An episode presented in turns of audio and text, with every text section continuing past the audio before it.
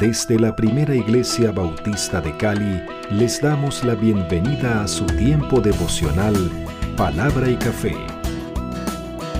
El aroma de la palabra del Señor en nuestros corazones, fortaleciendo nuestra fe. Con el pastor Richard Rodríguez, por R12 Radio. Más que radio, una voz que edifica tu vida. Bienvenidos.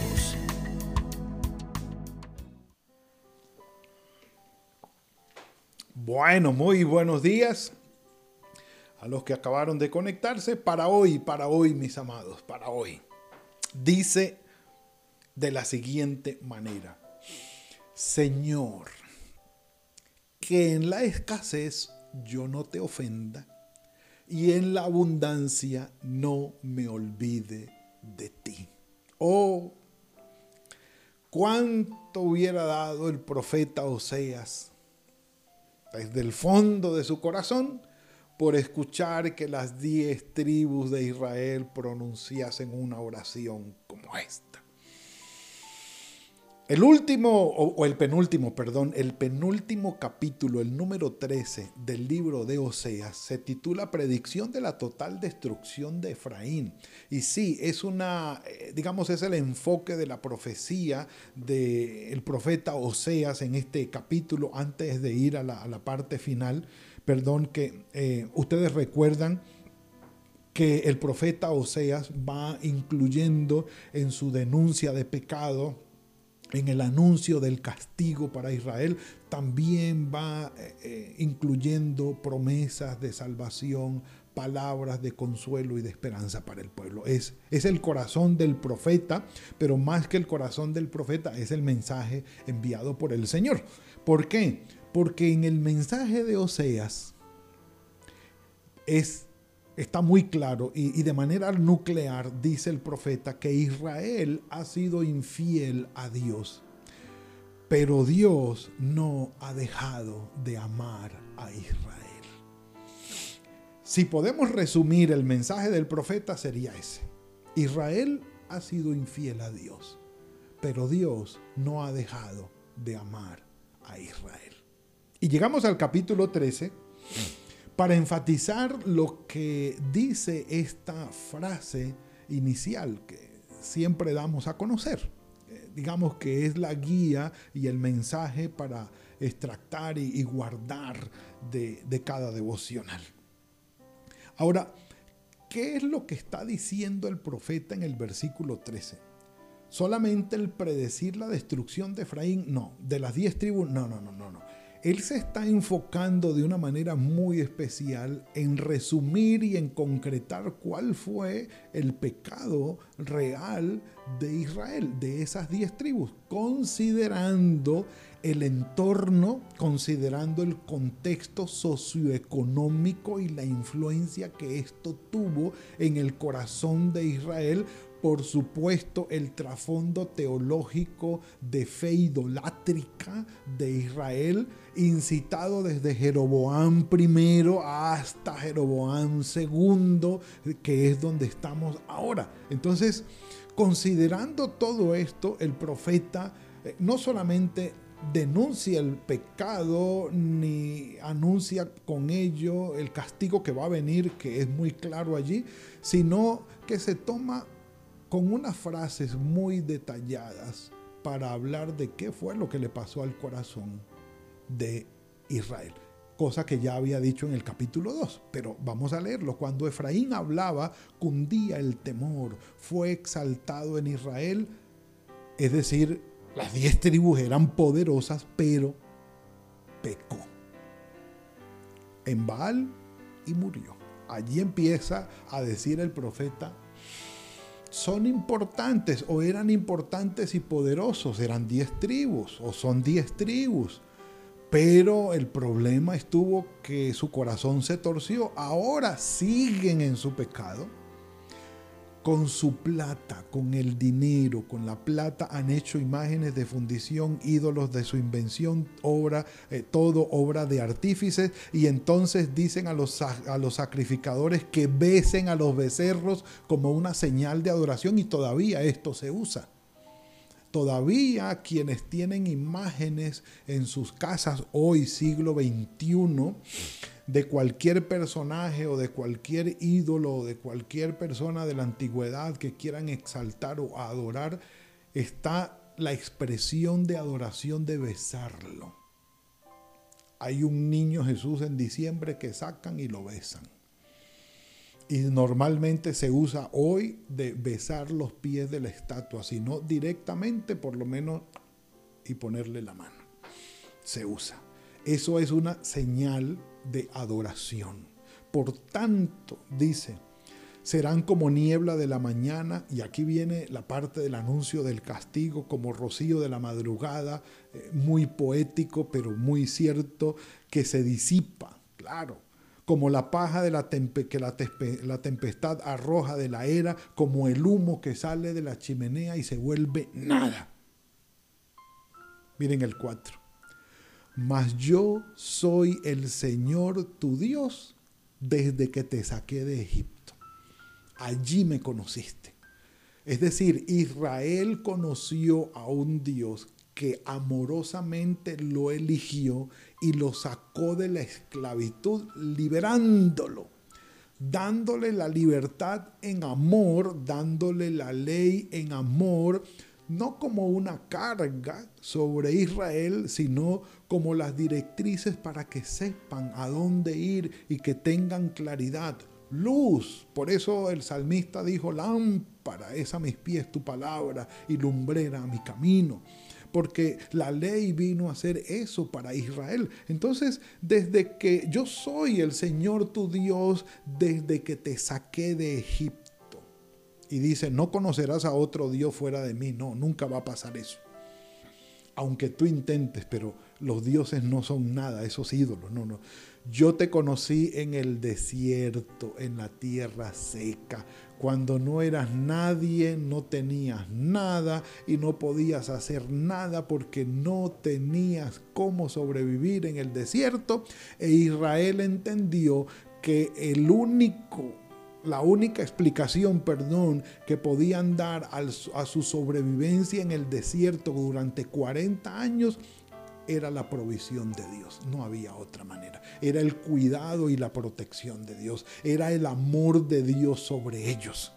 De otra manera no hubiese podido sobrevivir en el desierto ni siquiera un mes, ni semanas, ni semanas, ni semanas. ¿eh? Yo te conocí, yo soy el Señor tu Dios, no conocerás otro Dios ni salvación fuera de mí. Yo te conocí en el desierto, en la tierra seca. Y aquí viene el versículo nuestro. Pónganle cuidado. En sus pastos, símbolo de abundancia, de verde, de provisión, de cosecha, de alimento, de fruto, de tierra fértil, de una producción exuberante. Este es un verde extraordinario, una bendición. En sus pastos se saciaron. Y una vez repletos, eh, bueno, hacía rato no escuchaba esta expresión, una vez, o sea, no quedaron llenos. Ah, no, no, no, no, quedé full, no, no, repleto. O sea, más que full, repleto. Se ensoberbeció su corazón y por esta causa se olvidaron de mí.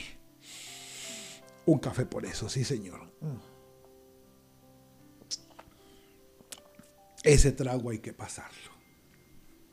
Aquí está lo que el profeta quiere decir.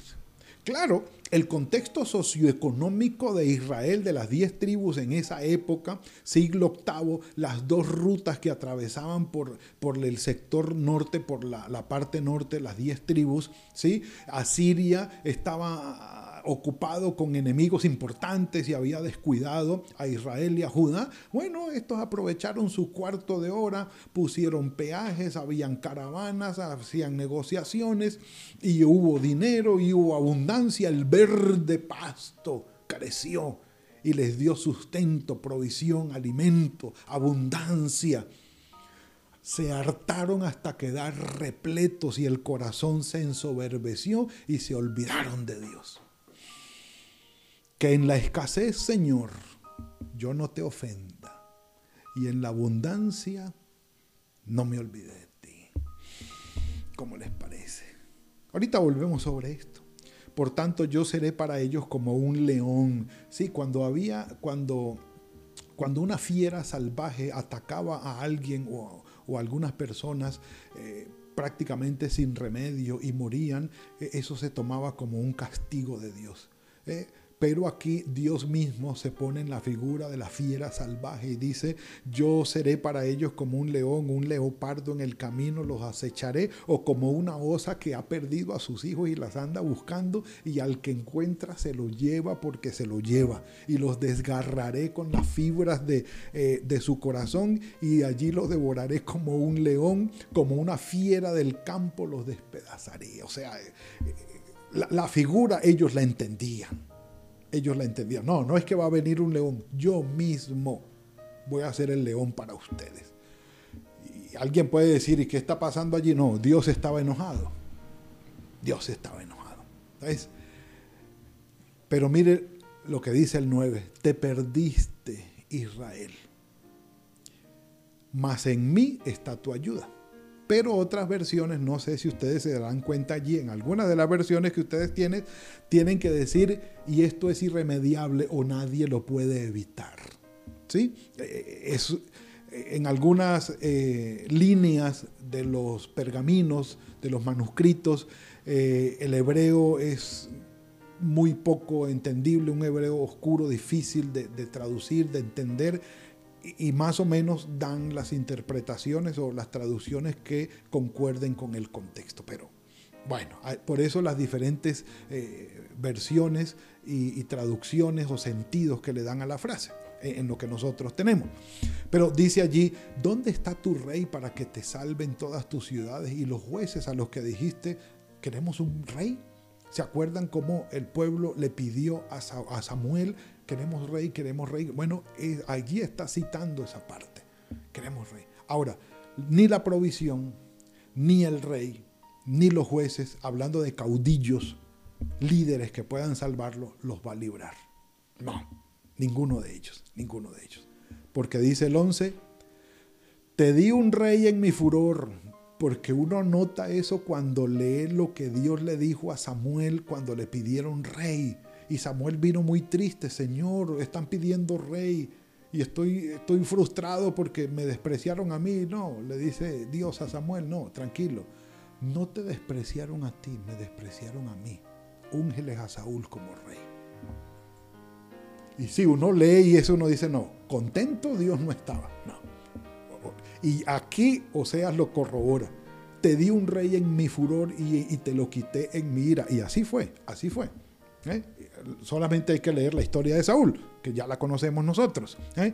Atada está la maldad de Efraín, su pecado está guardado. Hace referencia a la figura de los rollos escritos como se guardaban, se amarraban y se, y se guardaban allí en, lugares frescos y, secos.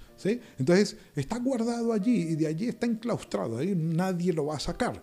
Esa es la referencia que hace allí le vendrán dolores de mujer que da luz, pero mire la figura. Eh, esto es algo impresionante, pero es un hijo insensato porque no se colocó a tiempo en el punto mismo de nacer.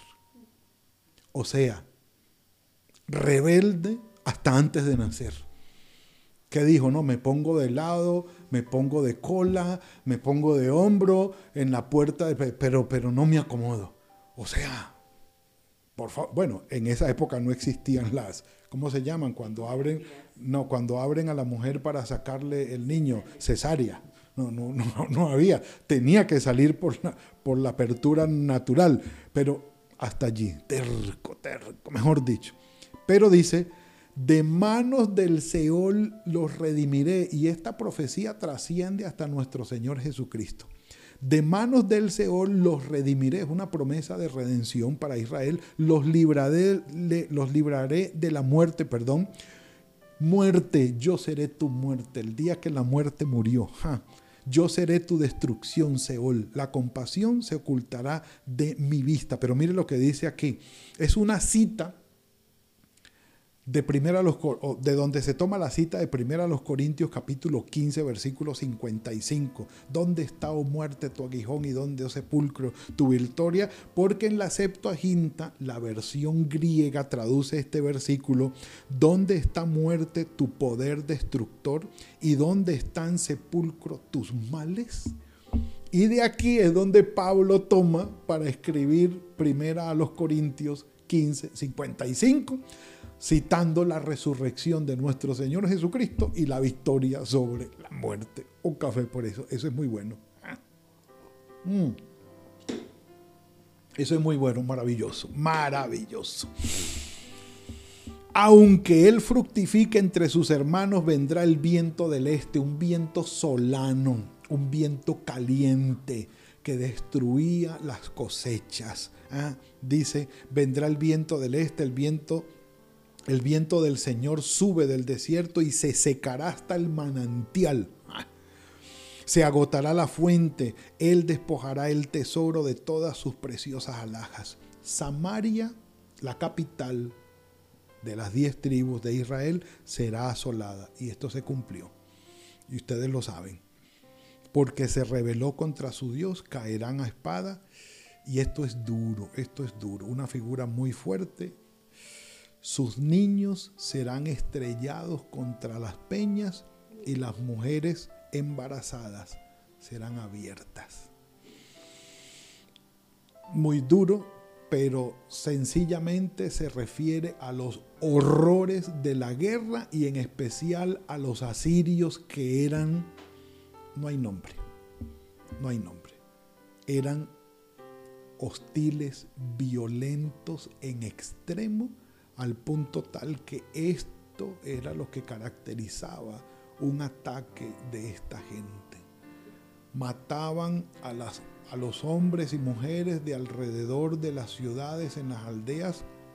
Cuando las ciudades eran amuralladas, las aldeas que quedaban fuera de la ciudad los mataban, traían los cadáveres y los apilaban contra la muralla de la ciudad para con los cadáveres hacer rampas y subir y atacar la ciudad.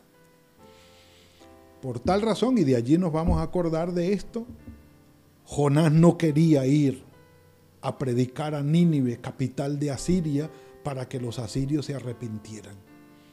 Por tal nivel de maldad, Jonás dijo, si por mi predicación se van a convertir, no no cuenten con este negrito que va a ir a predicarles, que se mueran y se vayan al infierno. Pero bueno, el punto de nosotros hoy, mis amados, el punto de nosotros hoy.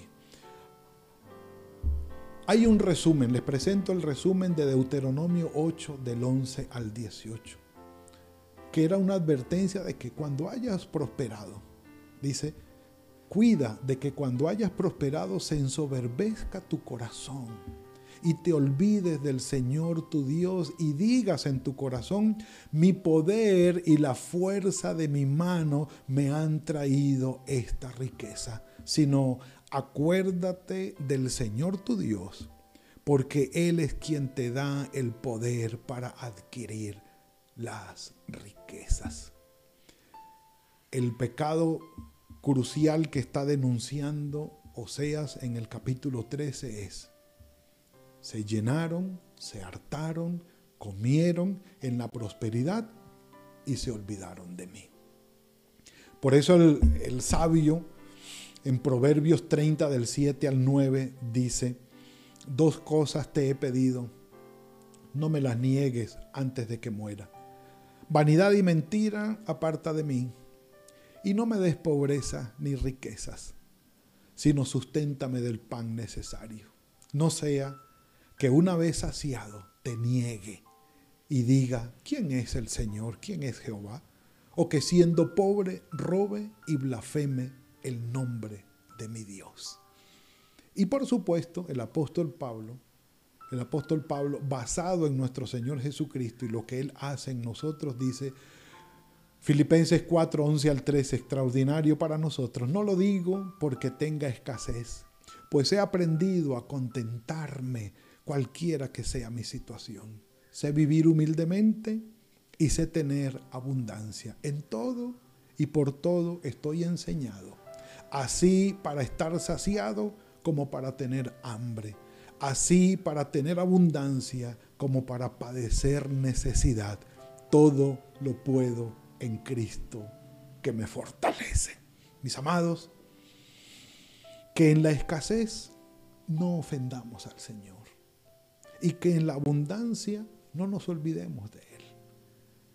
Que el Señor nos ayude ¿Por qué? Porque en estos tiempos donde se exige como una manera prioritaria o de manera prioritaria la búsqueda del sustento, del alimento, el cambio del trabajo, cómo pagamos una cosa, cómo pagamos otras, tenemos que trabajar, tenemos que producir, tenemos que encontrar el sustento, somos muy fácilmente llevados a bajar de prioridad al Señor y a poner en la prioridad número uno la búsqueda y la consecución del sustento, olvidando del Señor. Y cuando lo hemos encontrado, nos quedamos en la comodidad de nuestra casa, olvidándonos del Señor.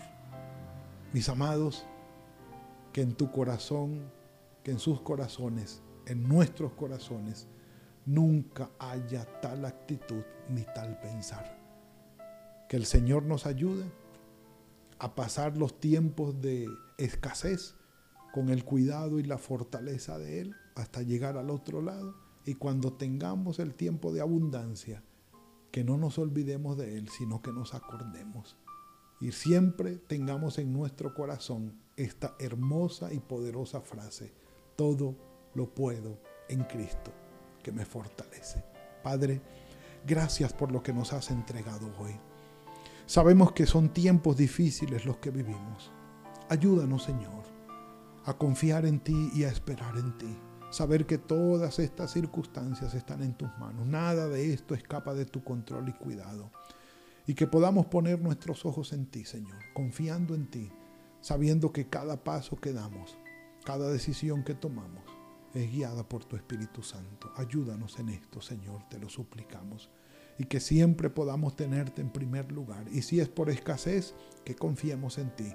Y si es por abundancia, que nos acordemos de ti Gracias Señor por todo lo que traes a nuestra vida. Somos tus hijos. En el nombre de tu Hijo Jesucristo. Amén y amén. Mis amados, ha sido todo por hoy. Hoy es viernes, hoy es viernes, hoy a las 7 de la noche tendremos nuestra jornada de oración. Así que los invito, vengan eh, si usted no tiene el link para conectarnos en Zoom, vamos a estar en, la, en el tiempo de oración. Vamos a estar desde las 7 de la noche hasta las 10 de la noche, orando, recibiendo palabra, cantando. Necesitamos orar, mis amados, necesitamos orar peticiones personales, peticiones por la ciudad, por las familias, por el gobierno, por las autoridades, por la salud, por todo lo que está pasando. Hoy vamos a orar en la noche. Así que los espero. Y mañana, si el Señor lo permite, a las 7 de la mañana, palabra y café. Que el Señor los bendiga. Gracias por compartir con nosotros este espacio de palabra y café. Hasta una próxima oportunidad por R12 Radio. Más que radio, una voz que edifica tu vida. Que Dios les bendiga.